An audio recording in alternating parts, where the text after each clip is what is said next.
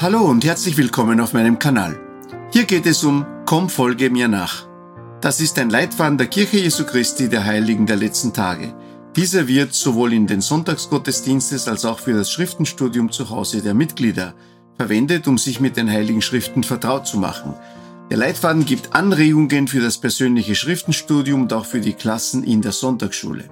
In einem vierjährigen Zyklus werden dabei die heiligen Schriften durchgenommen, an die wir als Mitglieder der Kirche glauben.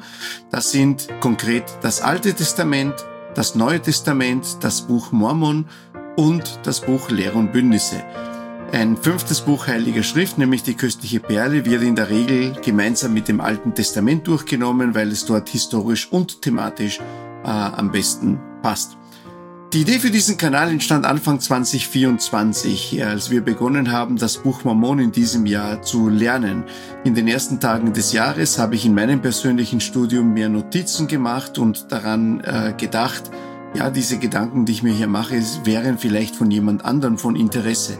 Es gibt auf Englisch und auf Spanisch, beide Sprachen, die ich fließend spreche, ähm, andere Kanäle dieser Art, aber mir war keines auf Deutsch bekannt und so ist das ein Versuch zu sehen, ob es dafür einen Bedarf gibt und ob sich überhaupt jemand dafür interessiert. Ich möchte aber betonen, dass dies meine private Initiative ist. Ich tue dies nicht im Auftrag der Kirche und alles, was ich sage, ist meine private Meinung und nicht eine offizielle Interpretation der Kirchenlehre oder eine offizielle Kommunikation der Kirche. Für den Inhalt bin alleine ich verantwortlich und ich spreche nicht im Namen der Kirche, sondern tue das als Privatperson.